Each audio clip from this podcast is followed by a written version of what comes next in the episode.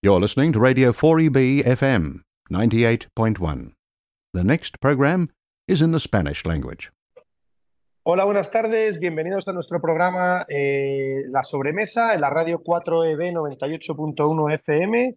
Am, hoy tenemos un programa muy especial. Eh, tenemos con nosotros a nuestro amigo José, que ya alguno, pues bueno, le conoceréis eh, a través de la radio, que ya hace bastantes programas con nosotros.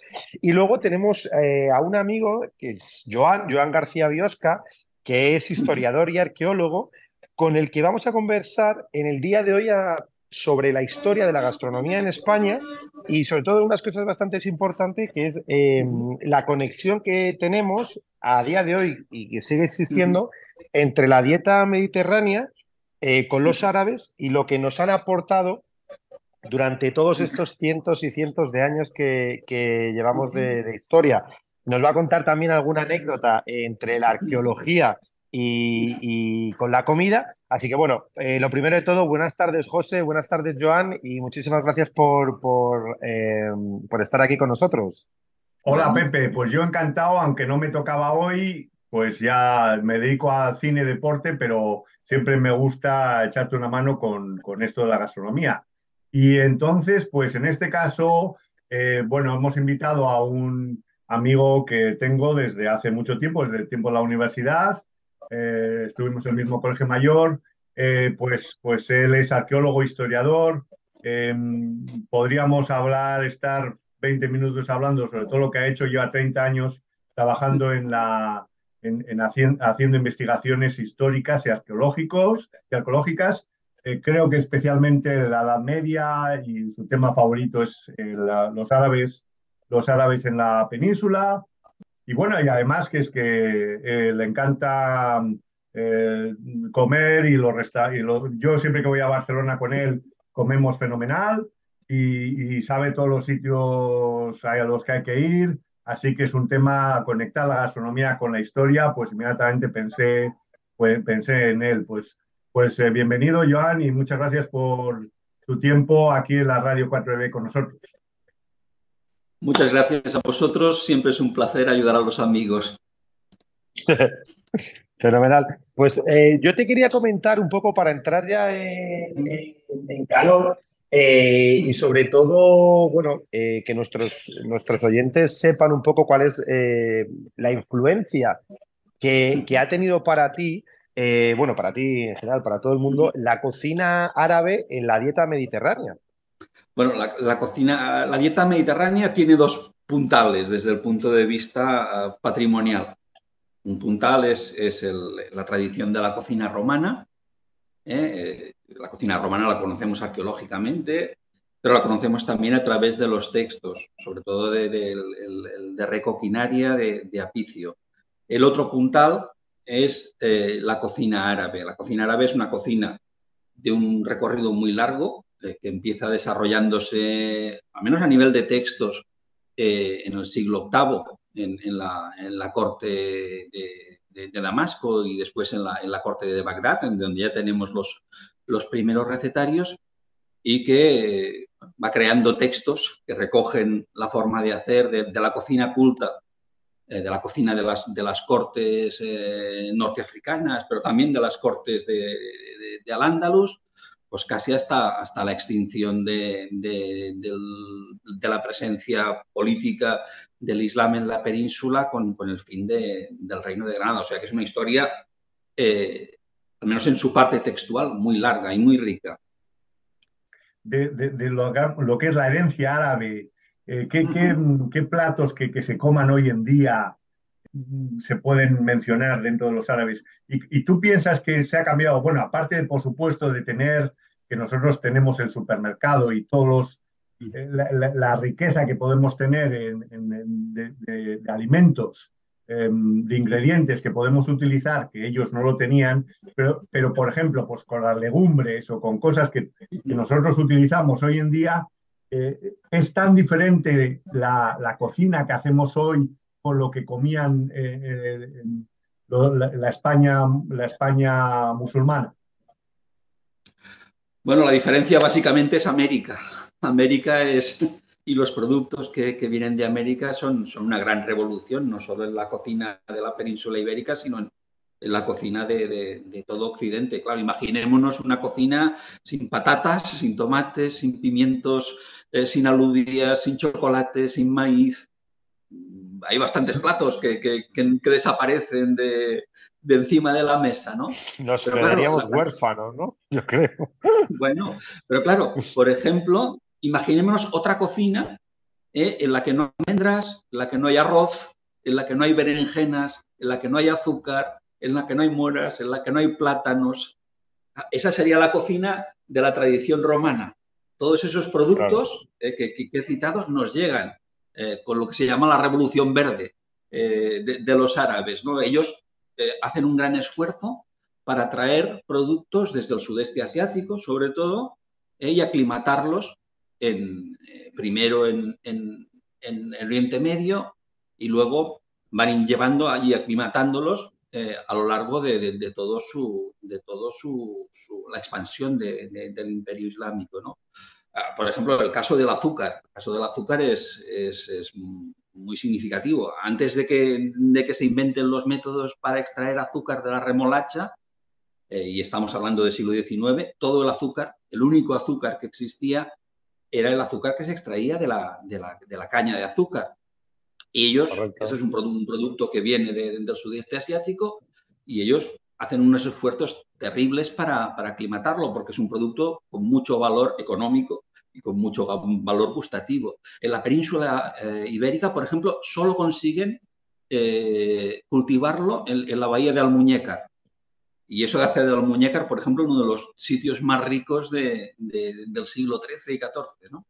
¿El azúcar era tan, tan caro como las especias, esas que, habla tanto la historia de la, ruta de las especias? ¿Pertenecía a estas especias o, era la azafrán o otro tipo de? Está, está, en, está en esa categoría, es un producto que, claro, no estaba al alcance de, de, los, del, común de los mortales. Eso solo llegaba a, la mesa de los, que, de los que tenían recursos. ¿no? Pero bueno, eh, los, los, árabes sí que hacen un esfuerzo muy importante para, para cultivarlo en, la península e, y, vemos su presencia en, en muchos recetarios eh, andalusíes.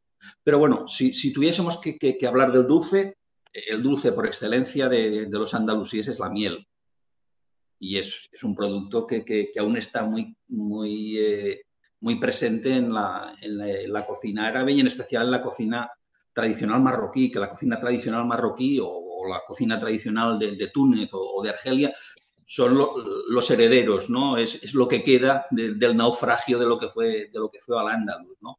Mucha de la gente eh, que, de, los árabes de, Al-Ándalus fueron expulsados y, se refugiaron en, Marruecos, en Túnez y, en Argelia y llevaron con ellos eh, pues eso, su, literatura, su, tecnología arquitectónica, su cultura literaria y también su cultura gastronómica, que eran en esos momentos mucho más refinadas eh, que las, de las sociedades del norte de África que las, que las acogieran.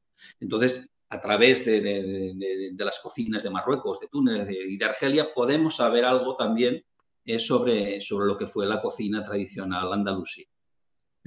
o sea, un artículo, o sea, un plato tan típico y tan conocido internacionalmente como la paella eh, en Valencia, ¿ya viene de esta época de los árabes o es posterior? O sea, porque ya conocían el arroz, conocían el azafrán, es de, ¿Es de esa época o ya es posterior la paella? Ojo, ojo en el berenjenal que no vamos a entrar, ¿eh? Ojo en el berenjenal que vamos a entrar. Pues sí. Vamos a, vamos a andarnos con cuidado para los escépticos. Lo, eh, el, el, el, tema de, el tema de la paella ciertamente es controvertido. Eh, claro, la, la, la, paella, los primeros arroces eh, que, que, conocemos, eh, digamos, literariamente, estoy hablando de, recetarios, eh, los encontramos en el, libro del coc, el libro del cocinero de, Rupert de Nola.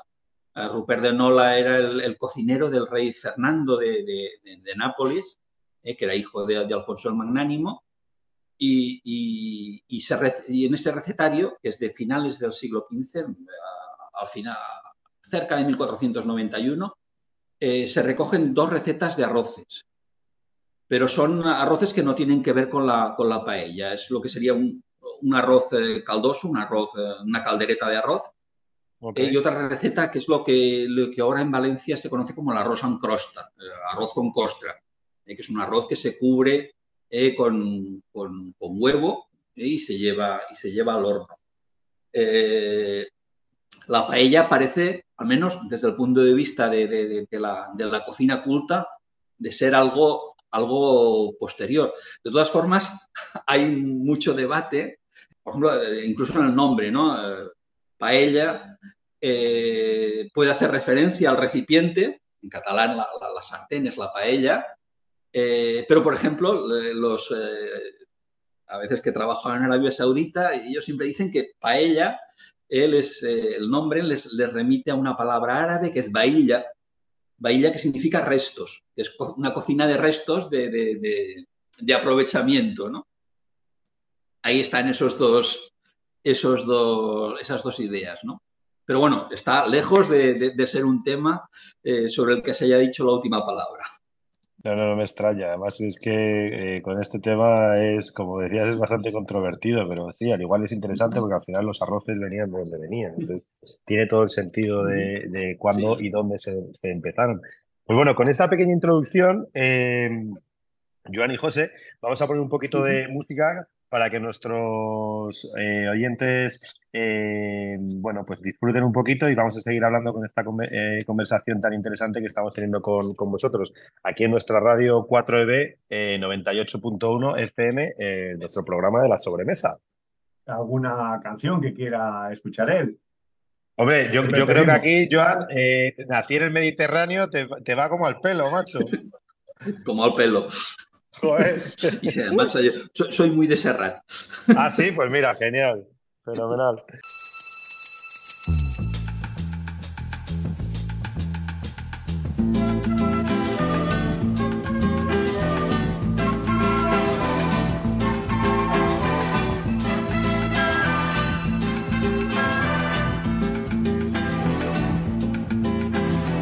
Quizá porque mi niñez sigue jugando en tu playa.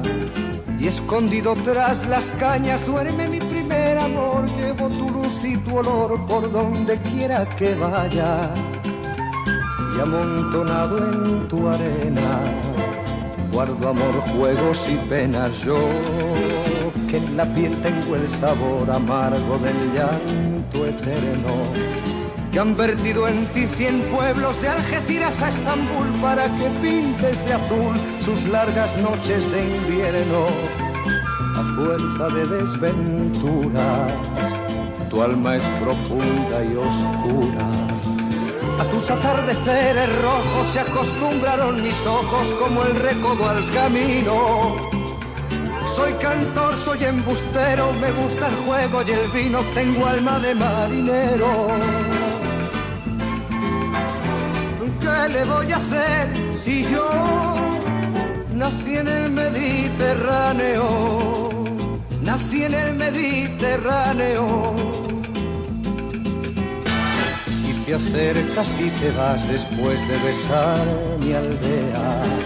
Jugando con la marea, te vas pensando en volver, eres como una mujer perfumadita de brea, que se añora y que se quiere que se conoce y se teme. Ay, si un día para mi mal viene a buscarme la parca, empujar al mar mi barca con un levante otoñal y dejar que el temporal desguace sus alas blancas. Y a mí enterradme sin duelo entre la playa y el cielo en la ladera de un monte más alto que el horizonte quiero tener buena vista. Mi cuerpo será camino, le daré verde a los pinos y amarillo a la genista. Cerca del mar, porque yo nací en el Mediterráneo, nací en el Mediterráneo nací en el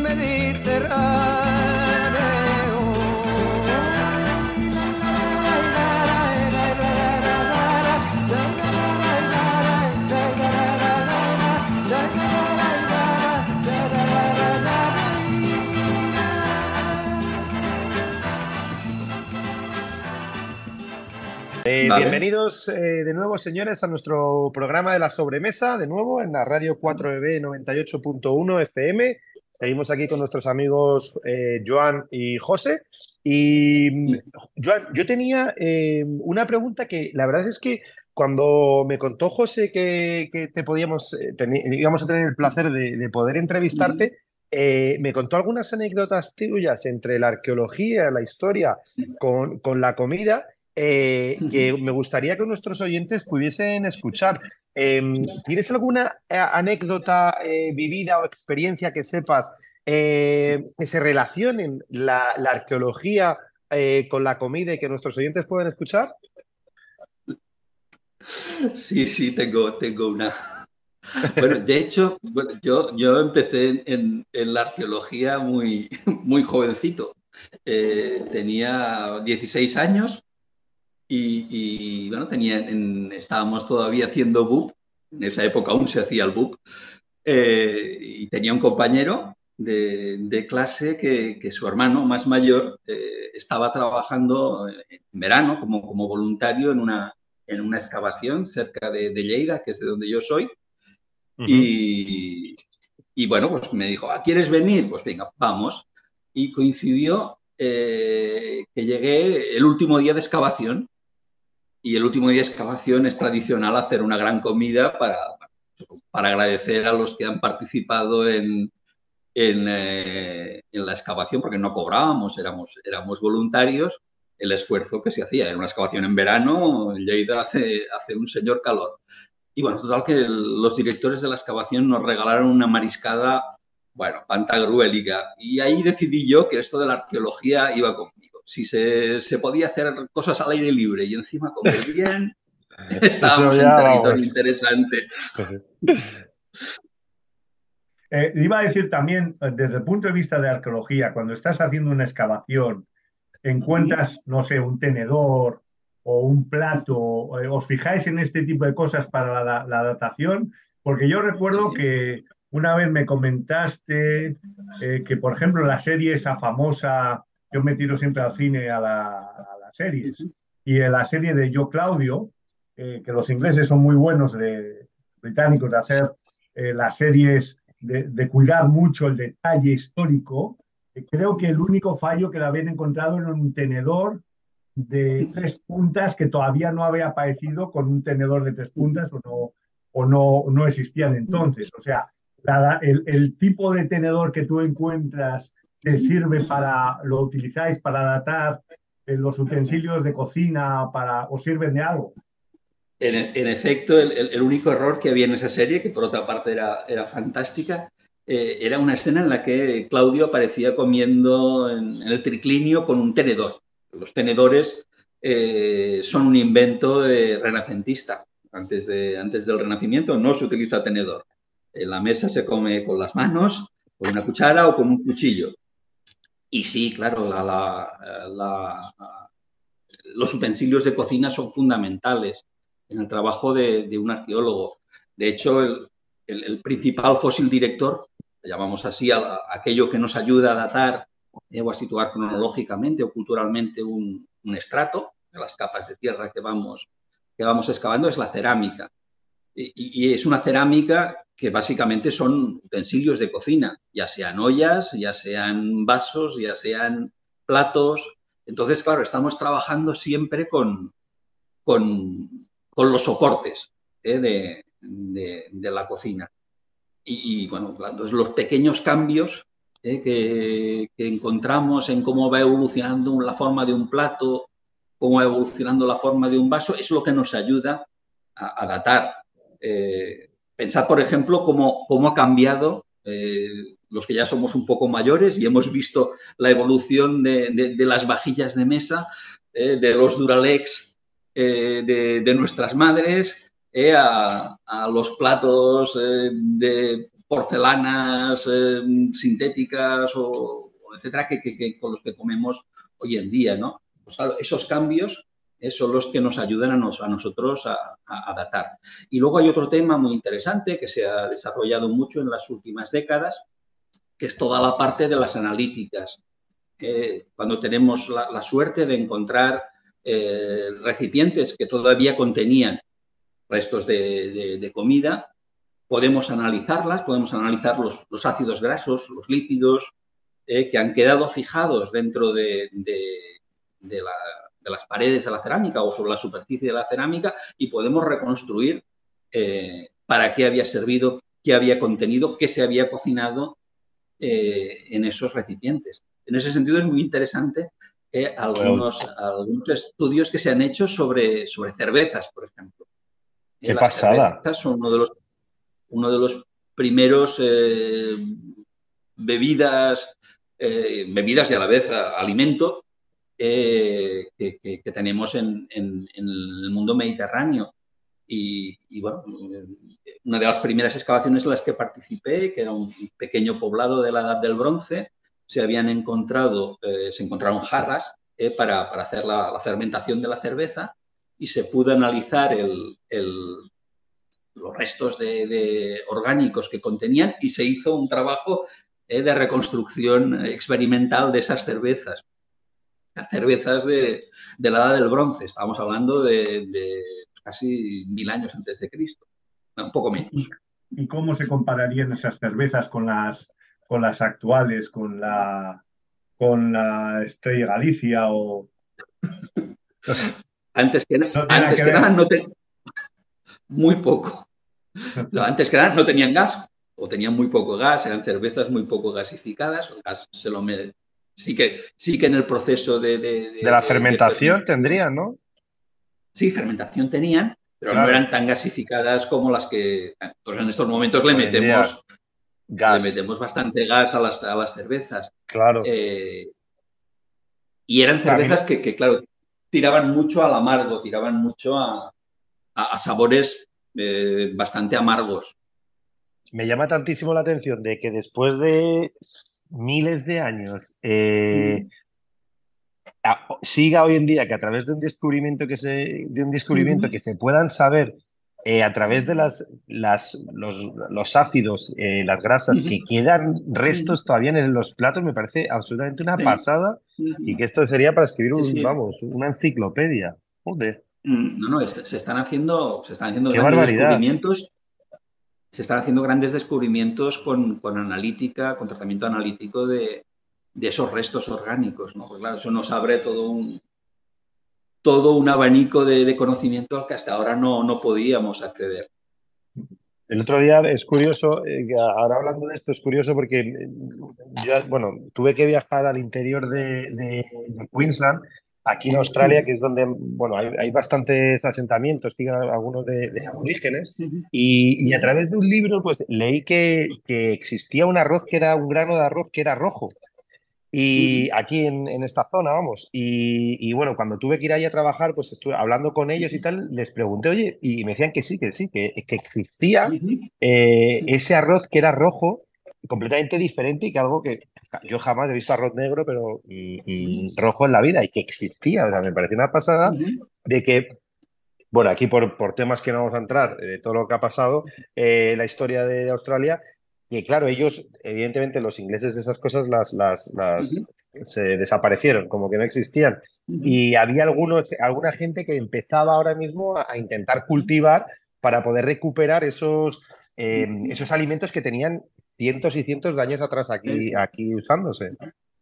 Eso, una de las cosas más interesantes eh, que, nos encontramos cuando estudiamos la alimentación a, través de, la arqueología es eh, ver cómo la alimentación se ha ido, ha ido cambiando y se ha ido adaptando a los cambios. Eh, el cambio climático no es una cosa de, sí es una cosa de nuestros días, pero no es una cosa que sea exclusivamente de nuestros días. Hemos pasado antes del momento presente por otros cambios climáticos, algunos muy acelerados también, eh, y la cocina y digamos la alimentación ha tenido que ir adaptándose durante, durante la Edad Media pasamos dos, dos pequeñas edades del hielo. Una pequeña edad del hielo al principio, es lo que se llama la, pequeña edad del hielo eh, tardo-antigua, eso es más o menos en, en, el siglo VI, hay una serie de, grandes erupciones volcánicas eh, que alteran el clima a, nivel planetario. Y bueno, el clima se vuelve mucho más frío de repente y, la población tiene que adaptarse e introducir, pues, eh, sobre todo cereales eh, y cambios en, la gestión de, la cabaña ganadera para, adaptarse a eso. Y ahí entran, pues eso, nuevos productos que, permiten eh, sacar algo de, las tierras, eh, pues introducir cultivos que sean mucho más eh, resistentes a, las heladas, etcétera, etcétera. Y luego tenemos otro, otro, otra pequeña edad del hielo, que es en el siglo XIV, esa es una edad del hielo más larga, que dura hasta, hasta casi hasta el siglo XVIII, y bueno, ahí también se producen muchos cambios en, en, la, en los productos alimentarios, ¿no? porque la gente tiene que, tiene que meter eh, especies que sean eh, mucho más resistentes a, los cambios rápidos de, la climatología. Eh, yo quería aprovechar eso que estés aquí y, hemos hablado un poco ya del origen de la paella. A, mí me interesaba también, y es, curioso también lo que comentábamos como el origen de los platos, digamos, más tradicionales, pues siempre está lleno de, de leyendas urbanas, de, falta de información. Yo oí, me contaron, la familia, mi familia se decía, yo pienso que no será así, pero que el origen del turrón, que hablamos de los árabes, de la miel y de, los, de las almendras, venía de un sitio, de, una ciudad que se había sitiado en que solo tenían, como tenían ah, miel y tenían almendras, pues que que lo digamos que sacaron la idea de ahí, que era lo que tenían y lo fabricaron y que luego se hizo popular. No sé si esto está basado en alguna, em, eso, si es leyenda urbana o hay algo de cierto en esto. ¿Os parece que, pongamos un poquito de música y ahora en cuanto volvamos eh, dejamos a nuestros oyentes ahí con la miel de los labios y nunca mejor dicho y metemos un poquito de música y en cuanto volvamos le damos al turrón. Venga.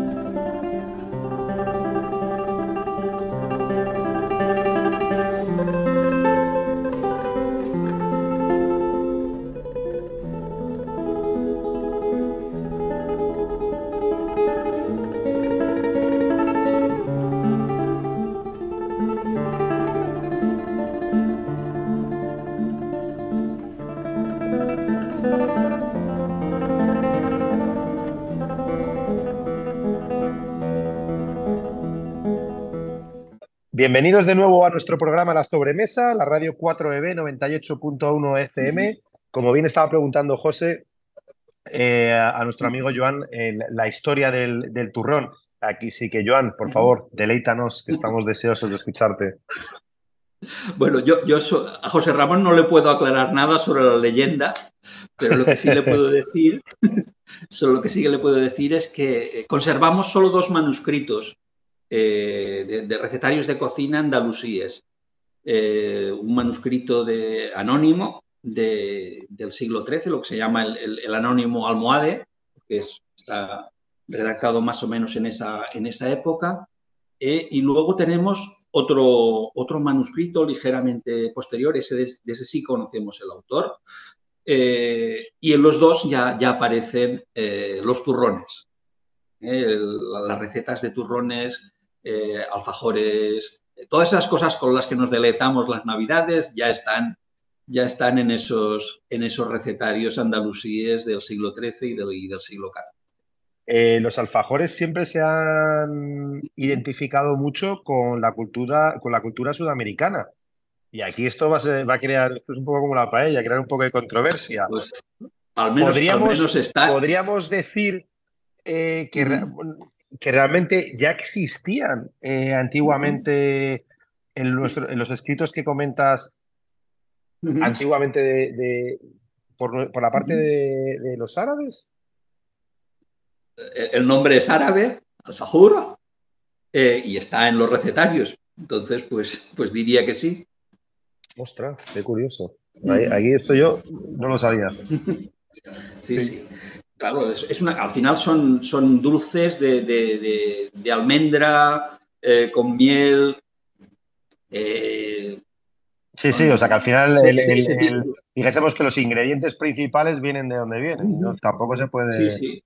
No, y, además en, la cocina marroquí hay dulces, de, aún se conservan dulces de, ese tipo bastante cercanos a lo que serían los, los alfajores. pensemos eh, que, no es, tampoco no es extraña la, pista, la pista americana.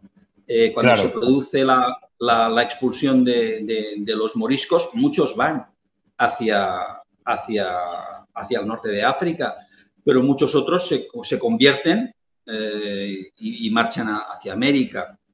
O algunos ya habían marchado eh, hacia América después de, la, después de la conquista. Pensamos que eh, la, conquista de Granada es 1492, la, expulsión de los moriscos es 1616. Eh, durante ese siglo y algo, eh, América está abierta para, los, para los súbditos de, la corona, sean musulmanes o sean, o sean cristianos. Entonces también hay llegada de, musulmanes a, América. Por ejemplo, se nota mucho en la, en la arquitectura colonial se llevan muchos alarices, muchos eh, constructores mudéjares que, ellos son algunos de los más, de los más preciados en, ese momento en la, península y, también trabajan en, Sudamérica. Y con ellos se llevan también pues, buena parte de, su gastronomía que se desarrolla allí. Qué curioso. Eh, yo quería, igual, o sea, hemos hablado bastante de los árabes, pero eh, también de lo del póster navideño del turrón, eh, pero como curiosidad, hace poco, eh, cuando fue el, la Avispa de Reyes, comentaba con una compañera que, de trabajo que su marido es, un cocinero, es francés, y yo le decía que sí, que iba, íbamos a comer el roscón de Reyes. Y ella me dijo que su marido preparaba ese mismo día un postre que lo llamaban galé eh, royal o algo así, pero que luego lo miré y resulta que nosotros lo copiamos de ellos, que incluso lo trajo el primer Borbón de Francia. Y eso entra un poco con la influencia que tenemos de toda la comida francesa eh, y de dónde viene y si viene a partir de entonces. ¿Nos puedes hablar un poco de esto? En la, historia de la cocina europea hay tres momentos. Eh, está el momento de, la cocina árabe, que es el que, la, gran cocina culta de, la Edad Media. Está el momento de la cocina italiana, que es la cocina del Renacimiento y el Barroco, que, nos, nos, empieza a llegar a nosotros muy, muy pronto a través de, la corona de Aragón. Y luego está el gran momento de, la cocina francesa que, dura casi hasta nuestros días, ¿no? que ya es la cocina de, que va desde, desde la época de, la Ilustración hasta, hasta la actualidad, en la que la cocina francesa sigue siendo una cocina eh, predominante, aunque muy amenazada por, por la influencia de, las cocinas de, Extremo Oriente. ¿no? Y en ese momento, en ese, en ese, en ese periodo de, de, que va entre en el siglo XVIII y, y bueno, casi, casi finales del siglo XX, eh, el desarrollo de la cocina culta francesa es, es fundamental, ¿no? a través de, a través la, de la cocina francesa, por ejemplo, nos llegan, eh, las influencias francesas nos llegan eh, a todo, todo, el tema de una revalorización de los lácticos, eh, sobre los que nosotros habíamos sido bastante, bastante escépticos, excepto en el caso de, del queso, nos llegan las mantequillas, nos llega la introducción de la leche. La leche, por ejemplo, era un producto extremadamente desaconsejado prácticamente no la, no la tomábamos. En los, eh, las consuetas eh, monásticas medievales, eh, la leche es un elemento a evitar, como lo es el agua, porque son elementos para los que no todos tenemos tolerancia. Y entonces, bueno, con la llegada de la cocina culta francesa, nos, llegan, nos llegan esos temas. Nos llega también una, una repostería nueva. La, la, importancia de la repostería eh, francesa y, los, eh, y las elaboraciones de las, de las pastas, sobre todo, es, muy importante. Y nos llega también eh, una nueva etiqueta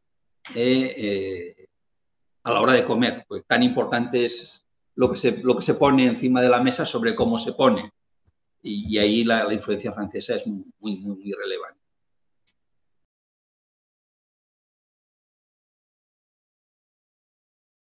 En muchos sentidos, el trabajo de un crítico es fácil. Arriesgamos poco porque gozamos de una posición que está por encima de los que exponen su trabajo y a sí mismos a nuestro criterio. Nos regodeamos en las críticas negativas, que son divertidas de escribir y de leer. Pero el hecho más amargo que debemos afrontar los críticos es que, a la hora de la verdad, cualquier producto mediocre tiene probablemente más sentido que la crítica en la que lo tachamos de basura. Pero hay veces en las que un crítico realmente se arriesga en pro del descubrimiento y la defensa de algo nuevo. El mundo es hostil para los nuevos talentos y las nuevas creaciones. Lo nuevo necesita amigos. Anoche yo viví una nueva experiencia. Una comida extraordinaria procedente de alguien singularmente inesperado Afirmar que tanto la comida como el cocinero han cuestionado mis ideas preconcebidas sobre la buena cocina sería quedarse muy corto. Me han estremecido hasta lo más profundo. En el pasado, nunca oculté mi desdén por el lema del chef Gusteau, cualquiera puede cocinar. Pero me doy cuenta de que no había comprendido realmente lo que quería decir con ello. No es que cualquiera pueda ser un gran artista, sino que los grandes artistas pueden proceder de cualquier lugar. Resulta difícil imaginar orígenes más humildes que los del genio que cocina hoy en gusto y que, en opinión de un servidor, es nada menos que el mejor chef de Francia. Les des bon vin. Ils donnent de la joie ou bien du chagrin. Affaibli par la faim, je suis malheureux. Pas longtemps chemin, tout ce que je peux, car rien n'est gratuit dans la vie. L'espoir est un plat bien trop vite consommé. À sauter les repas, je suis habitué un voleur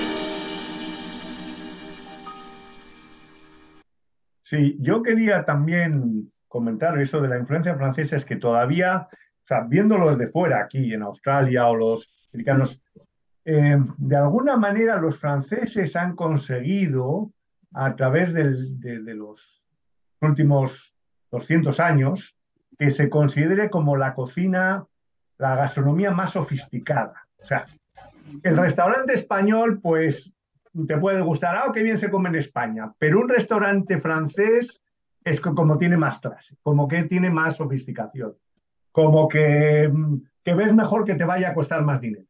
Esto es una cosa, digamos, incluso iba a decir, por ejemplo, la nueva cocina vasca que empezó eh, Arzac, pues lo hicieron mm, juntando eh, la, cocina vasca tradicional con la influencia francesa que tenían cerca de la frontera.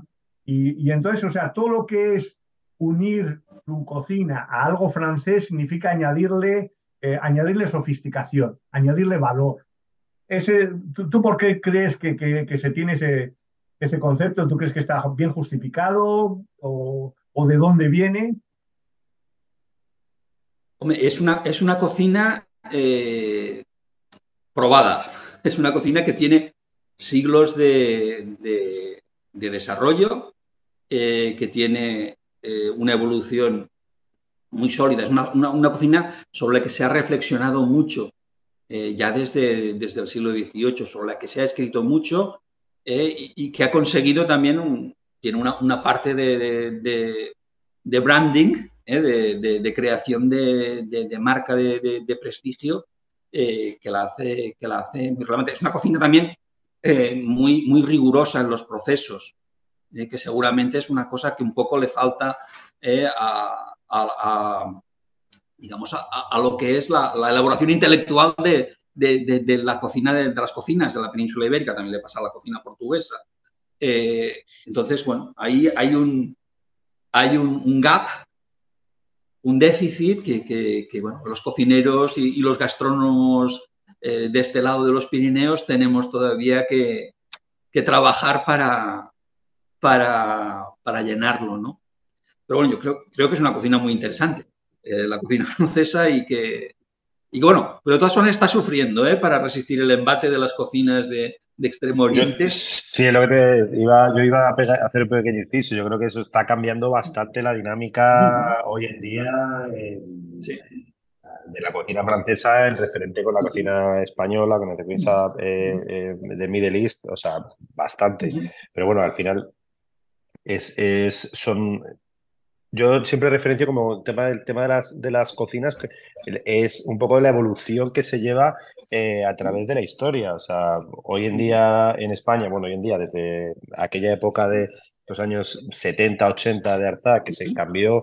Eh, ahora, por ejemplo, están siendo muchísimos otros cocineros asociados de que han estado eh, creciendo con, con, pues, gracias a la cocina francesa, cocina mediterránea, española, y que están saliendo por, por, otros, por otras zonas y que al final esto hace que, que se, que se evolucione.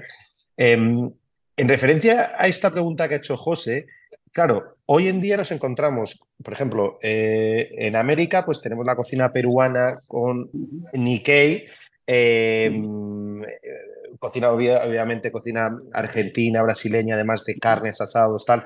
Tenemos, eh, obviamente, sigue la cocina española. Claro, esto hemos visto como que la evolución se ha ido generando a diferentes continentes y diferentes países. Claro, esto de aquí a 50, 60 años, creo que la evolución va a ser bestial. ¿Sabes? Entonces, mm, lo que nos podemos encontrar va a ser que va a haber unas fusiones que de hecho hoy en día em, yo he estado un mes en España y he estado en varios restaurantes así de, estrella eh, y supuestamente son cocina española, pero ya vemos una fusión asiática eh, y usando siempre hay una de las cosas muy importantes que nosotros tenemos en España que es el producto. Eh, carnes, pescados, vegetales, tal. Y que están incorporando esas técnicas con nuestros productos en esos restaurantes, digásemos, españoles. ¿Sabes? Es, curioso eso. Sí, sí, no. Cuando, cuando, cuando vas a un restaurante de estrellas, eh, cada vez, eh, yo diría que hemos pasado por fases, ¿no? Hemos pasado por la fase, de, la fase muy afrancesada de, la nueva cocina vasca o, por ejemplo, la, cocina del Bulli, Ferran Adrià, etcétera, etcétera, con toda su parte de, experimentación y, claro.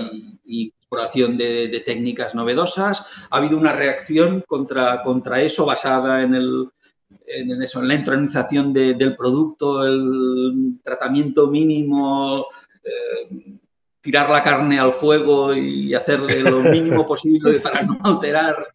Eh, y, luego, pues bueno, ahora nos está llegando todo el tema de los umamis, todo el tema de, los sabores, los potenciadores de sabores, de, las nuevas técnicas eh, que vienen de, Japón, que vienen del, sudeste asiático y que lo están revolucionando todo.